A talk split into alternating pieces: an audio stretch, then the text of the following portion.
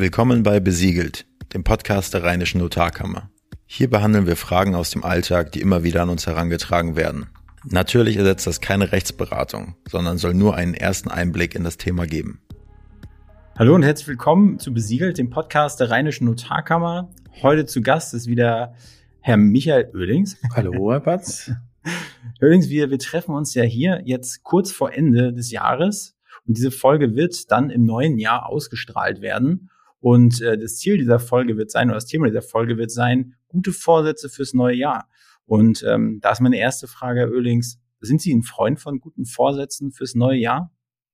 Ja, absolut. Man muss ab und zu in seinem Leben mal äh, so innehalten und sich mal fragen, bin ich gut aufgestellt? Kann ich was besser machen? Das sollte man eigentlich in regelmäßigen Abständen mal tun. Und der beste Fall ist eigentlich das Jahresende. Ich weiß nicht, wie es Ihnen geht, aber wenn Silvester, wenn es knallt, dann frage ich mich immer mal so ab und zu, alles richtig gemacht und was musste vielleicht besser machen? Machen Sie das denn äh, strukturiert? Also ich meine, dass Sie so eine Liste machen mit, ein, mit einem Strich und sagen privat und beruflich und lassen Sie dann wirklich mal so das Jahr Revue passieren und versuchen dann auch aktiv, sage ich mal, die irgendwie in Anführungsstrichen Fehler herauszufinden und zu sagen, nee, das will ich nächstes Jahr besser machen? Oder ist es eher sowas wie, okay, ich will abnehmen oder mehr Sport machen? Ja gut, es gibt so gewisse Vorsätze, die hat man jedes Jahr. Mehr Sport machen, abnehmen hält sich in Grenzen äh, und so weiter und so fort. Das kommt eigentlich immer wieder, die braucht man sich nicht aufzuschreiben, die weiß man ja schon. Aber es gibt so gewisse Punkte, äh, wo man, äh, sagen wir mal, Vorsorge treffen muss. Und da sollte man schon so eine Art Wiedervorlage ähm, praktizieren. Also ich empfehle zum Beispiel meinen Klienten immer, was die Urkunden angeht, so eine Art äh, Wiedervorlage TÜV, dass man sich eben äh, eigentlich dann, wenn man äh, mit dem Auto wieder zum TÜV fährt oder so wie man mit dem Auto zum TÜV fahren muss, dass man eben ab und zu auch mal überlegen muss, ob man in seinen Vorsorgedokumenten eigentlich noch aktuell richtig aufgestellt ist. Ja. Sie haben ja auch erzählt im Vorgespräch kurz, dass Sie heute und gestern, glaube ich, auch, ne, dass Sie noch ordentlich unterwegs waren, jetzt vor Jahresende. Da hatten Sie was von einer 91-jährigen Frau erzählt, wo jetzt noch vor Jahresende kurz vor Toreschluss nochmal etwas äh, gemacht werden soll. Können Sie davon mal kurz berichten?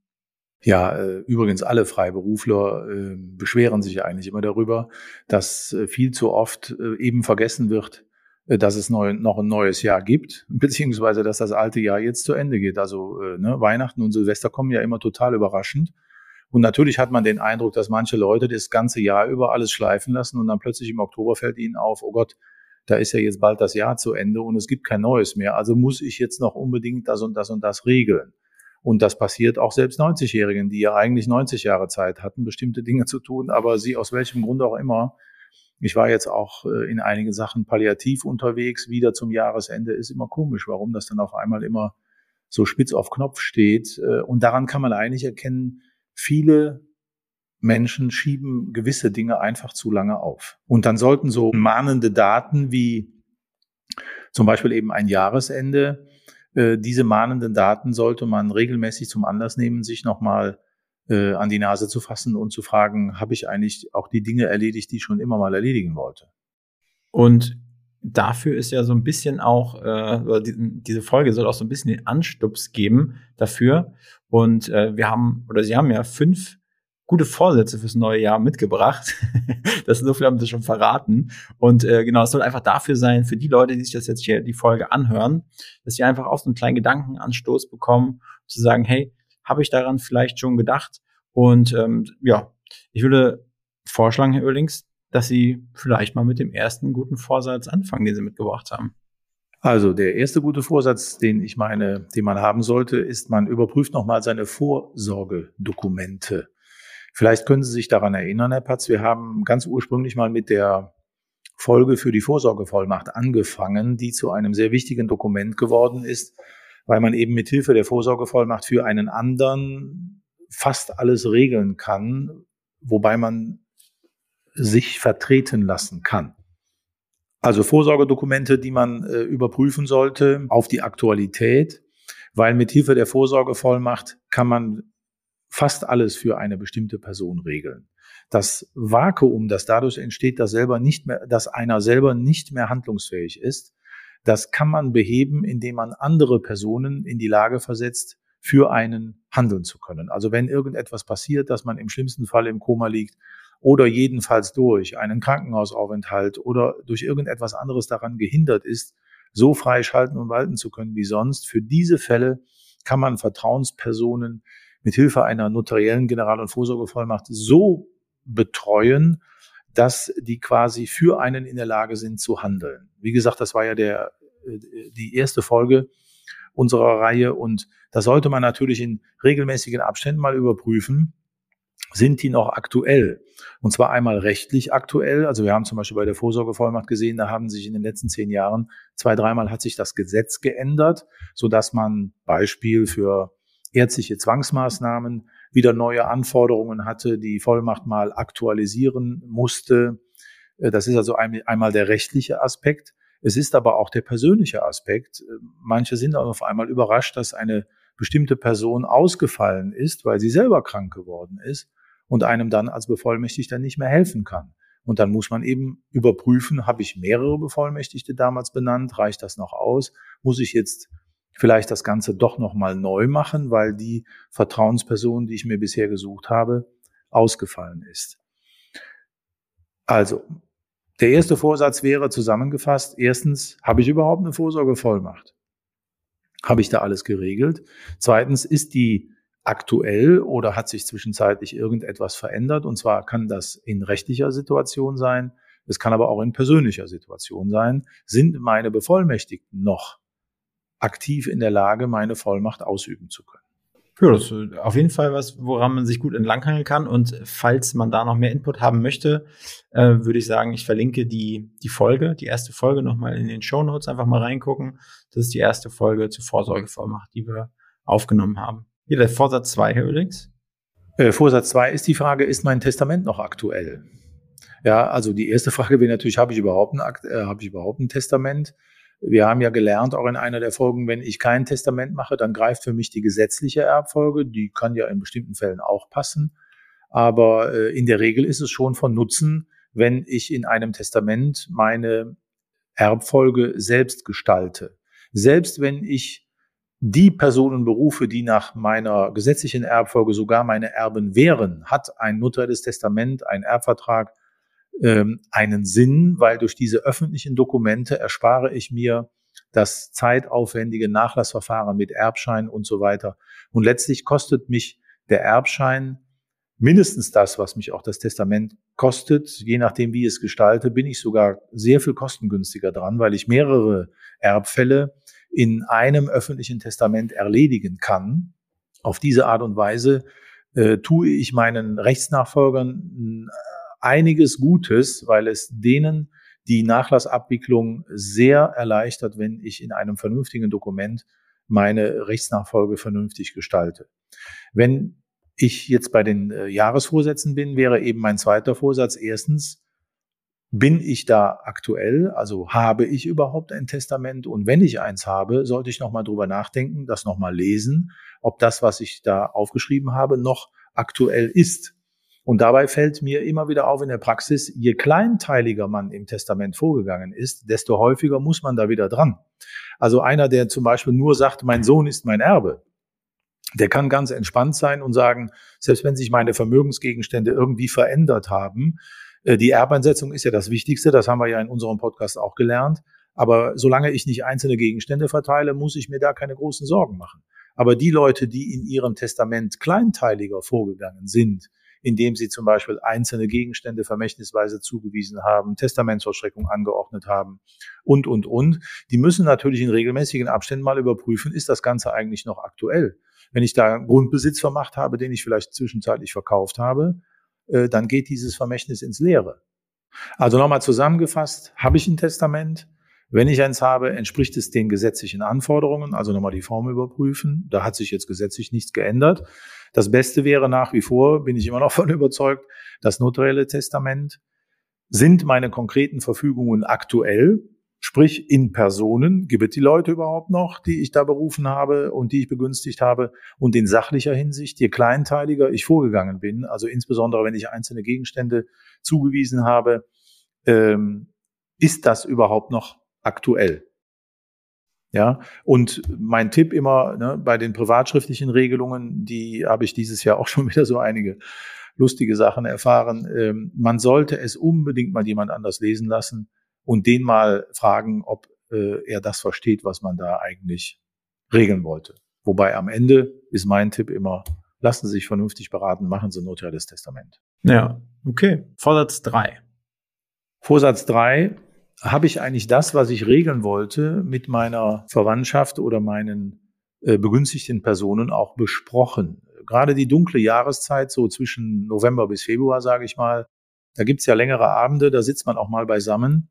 Und äh, gut, ob jetzt der Heilige Abend oder der Silvesterabend der richtige Zeitpunkt dafür ist, mhm. lassen wir mal dahingestellt. Aber äh, diese langen Winterabende sind eigentlich die richtigen, um sich über diese Dinge Gedanken zu machen und es vor allen Dingen mal mit der eigenen Mischpoke zu besprechen. Ich hatte Ihnen ja auch mal in einer der Folgen oder sogar in zweien gesagt, das ist für viele eben ein Tabuthema. Da wird nicht gerne drüber gesprochen. Und insbesondere dann, wenn man seine Kinder selten sieht, weil sie, vielleicht ein bisschen äh, ortsferner sind, und dann hat man mal das Glück, dass sie mit einem am Tisch sitzen, dann möchte man nicht so gerne solche Themen ansprechen. Aber das ist total wichtig, dass man da kein Tabuthema draus macht, sondern darüber redet. Und das ist wichtig für die Vorsorgevollmacht, damit die äh, Personen, die da bevollmächtigt sind, wissen, wie man selber tickt, wie man zu Leben und Tod steht, was man will. Ja, äh, woher sollen die wissen, was man konkret ähm, äh, bevorzugt und wie man etwas geregelt haben möchte, insbesondere im Zusammenhang mit der, äh, mit der Patientenverfügung. Das sind ja ganz persönliche Vorstellungen, die die Beteiligten da unter Umständen haben, die man gar nicht alle schriftlich fassen kann. Da ist es wichtig, mit diesen Personen, die das für einen regeln sollen, das alles äh, zu regeln. Und deshalb muss man das eben in regelmäßigen Abständen mal mit den Beteiligten besprechen. Sowas entwickelt sich ja auch. Es kann ja auch gut sein, dass ich vor drei Jahren das letzte Mal äh, mit meinem Bevollmächtigten darüber gesprochen habe. Und zwischenzeitlich hat sich meine Ansicht dazu geändert. Ja. Jetzt insbesondere mit den Fragen, wo das Bundesverfassungsgericht zur Sterbehilfe entschieden hat. Das neueste Thema sind äh, das ähm, sogenannte Sterbefasten, dass sich immer mehr Menschen entschließen, äh, vielleicht zu sagen, ähm, äh, ich faste mich am Ende selber in den Tod. Ähm, die Palliativregelungen, Hospizregelungen, da muss man mit den Leuten, die das am Ende für einen bewerkstelligen sollen, sprechen, damit die wissen, was sie tun zu tun haben. Und beim Testament ist es eben für meine Begriffe auch wichtig, daraus kein Tabuthema zu machen, sondern den Beteiligten ganz offen zu sagen, was man vorhat. Zumindest mal um eigene Vorschläge zu bitten, weil man oft erstaunt ist, dass äh, diejenigen, die es bekommen, ähm, eigene Vorstellungen haben und äh, überrascht sind, wenn der Erblasser sich im stillen Kämmerlein irgendetwas ausgedacht hat, was er vielleicht viel besser im Zusammenwirken sogar mit seinen Erben anders geregelt hätte. Okay, übrigens, Vorsatz 4. Ja, ich hätte noch den Vorsatz 3b. Äh, wenn ich ja, wenn ich ja überlege, habe ich mein Testament in Ordnung, äh, muss ich auch ab und zu mal aus steuerlichen Gründen schon überlegen, kann ich nicht lieber besser etwas mit der warmen Hand geben als mit der kalten Hand? Also das war eben noch das äh, Thema, wenn ich etwas von Todeswegen in die nächste Generation geben kann. Ich kann es ja auch schon unter Lebenden tun und das ist manchmal aus steuerlichen Gründen vernünftig. Auch da empfiehlt es sich, in regelmäßigen Abständen mal zu überprüfen, wäre es jetzt nicht notwendig. Also nur ein Beispiel. Steuerlich lassen sich Freibeträge alle zehn Jahre neu ausnutzen.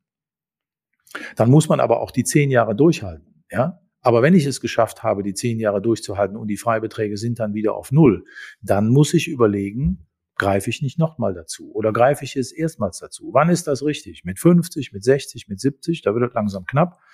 Ähm, deshalb muss man also auch überprüfen, kann ich nicht das, was ich eigentlich äh, erst zum Tode regeln wollte, vielleicht schon unter Lebenden vorwegnehmen. Mhm.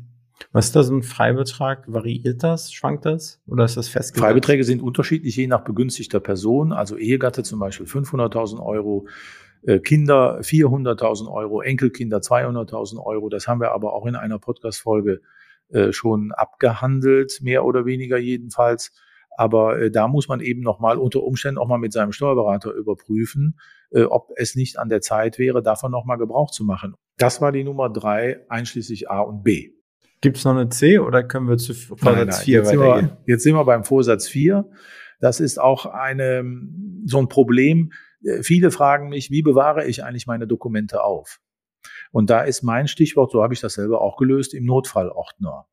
Das habe ich äh, von jemandem äh, an der A gelernt, ein Feuerwehrmann, der bei mir war und sagte, Herr Öhlings, wissen Sie, man muss eigentlich in der Nähe der Haustür einen Koffer haben, wo man mit einem Griff alles Wichtige mitnehmen kann, wenn man gezwungen ist, sein Haus zu verlassen. Das ist bei mir der Notfallordner. Äh, alle meine Ordner haben einen weißen Rücken, nur einer hat einen roten. Und meine Personen um mich herum im Haushalt, die wissen, wenn was ist, muss man den haben, um die wichtigsten Dinge auf einen Griff haben zu können. Und da gehört in jedem Fall die Vorsorgevollmacht rein.